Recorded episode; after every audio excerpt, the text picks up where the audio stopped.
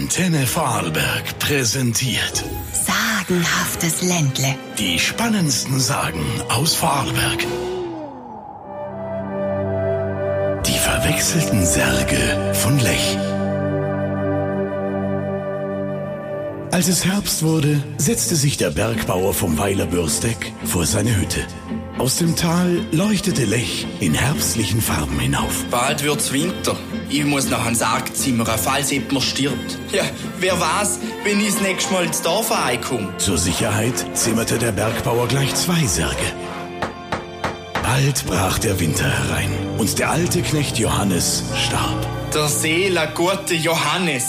Ja, in den Sarg legen und stillen über Nacht auf den Dachboden. Erst morgen kann ich die Lecher ein und den beerdigen. Unterdes hatte die Frau des Bauern den zweiten Sarg auf dem Dachboden mit Dörrobst gefüllt.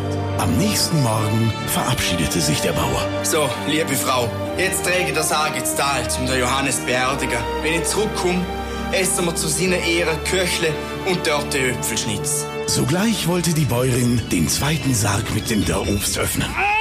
Doch wie sie es auch anstellte, er blieb fest verschlossen. Hoi, ich han die Sarg doch gerne verschlossen. Ja, noch muss es halt mit der Ex probieren. Kräftig stemmte die Bäuerin die Axt in die Ritze unterhalb des Deckels.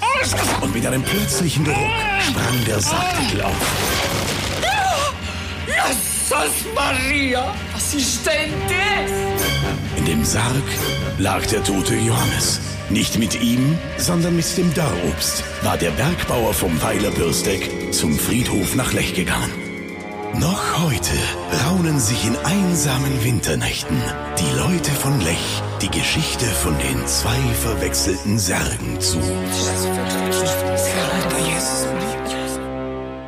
Die spannendsten Sagen aus Vorarlberg. Sagenhaftes Ländle. Wir lieben Vorarlberg. Wir lieben Musik.